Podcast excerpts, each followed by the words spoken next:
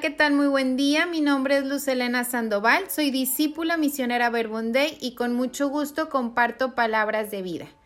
Les invito a que podamos escuchar este salmo, el salmo número uno, para ir entrando en la presencia de nuestro Dios e ir alentando nuestra fe, despertando nuestra fe.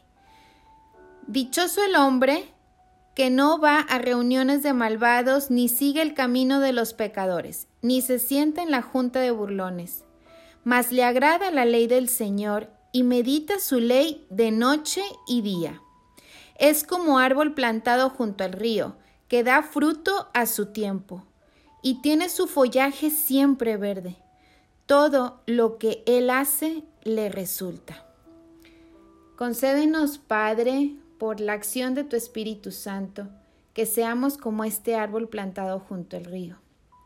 Que nuestra vida se plante en tu presencia y que tu palabra la podamos meditar de noche y de día. Amén. Lectura del Santo Evangelio según San Lucas. En aquel tiempo Jesús dijo a sus discípulos, He venido a traer fuego a la tierra, y cuánto desearía que ya estuviera ardiendo. Pero también he de recibir un bautismo, y qué angustia siento hasta que no se haya cumplido. ¿Creen ustedes que he venido para establecer la paz de la tierra? Les digo que no. Más bien he venido a traer división. Pues de ahora en adelante, hasta en una casa de cinco personas habrá división, tres contra dos y dos contra tres el padre estará en contra del hijo y el hijo contra el padre, la madre contra la hija y la hija contra la madre, la suegra contra la nuera y la nuera contra la suegra. Palabra del Señor. Gloria a ti, Señor Jesús. Pues yo cuando leía este Evangelio, yo le decía a Jesús, a Jesús, ¿cómo está esto? ¿Traes la paz o no? ¿Cómo es? Pareciera como una contradicción. Dice Jesús, ¿creen ustedes que he venido para establecer la paz en la tierra?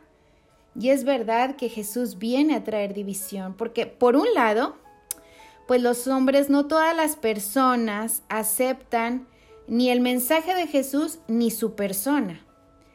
Vivimos persecuciones a causa del Evangelio y dice Jesús ahí en Mateo 5, 10 y 11.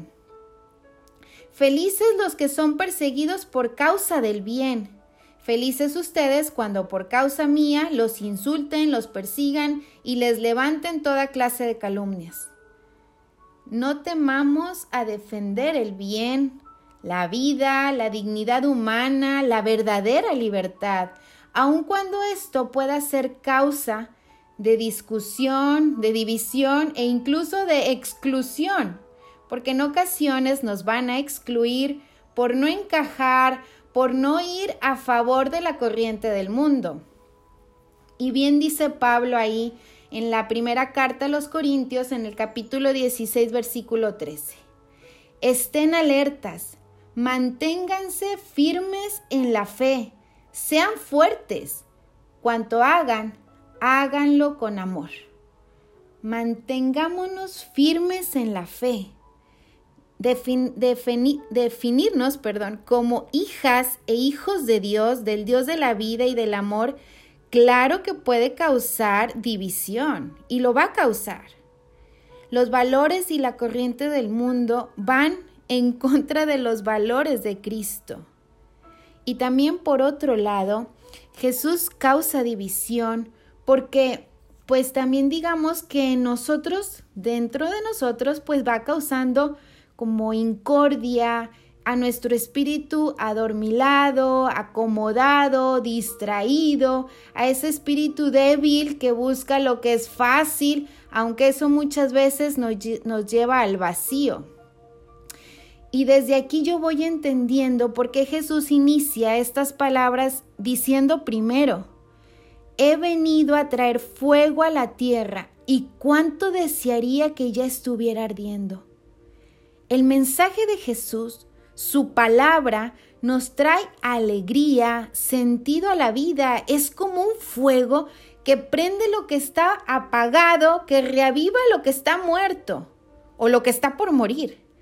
que prende el corazón de las personas, el valor de nuestras vidas, eh, el, como el coraje de seguir luchando, de no claudicar. Es hermoso escuchar. Bueno, hace unos días yo escuchaba a un matrimonio que nos compartía su testimonio y decían, estábamos a punto de firmar el divorcio. Y uno de ellos decía, o aquí ya muere todo o hacemos algo nuevo.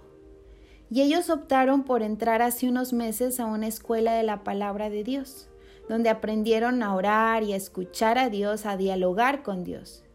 Y nos decían, pues ahora estamos por cumplir años de aniversario y vamos a renovar nuestros votos. Qué bonito.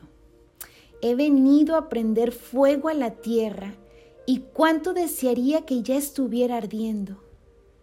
Dejemos que la palabra de Dios prenda nuestra vida y haga la revolución que tenga que hacer en nosotros para que nuestras vidas sean plenas y también contagien a otros de este fuego vivificador.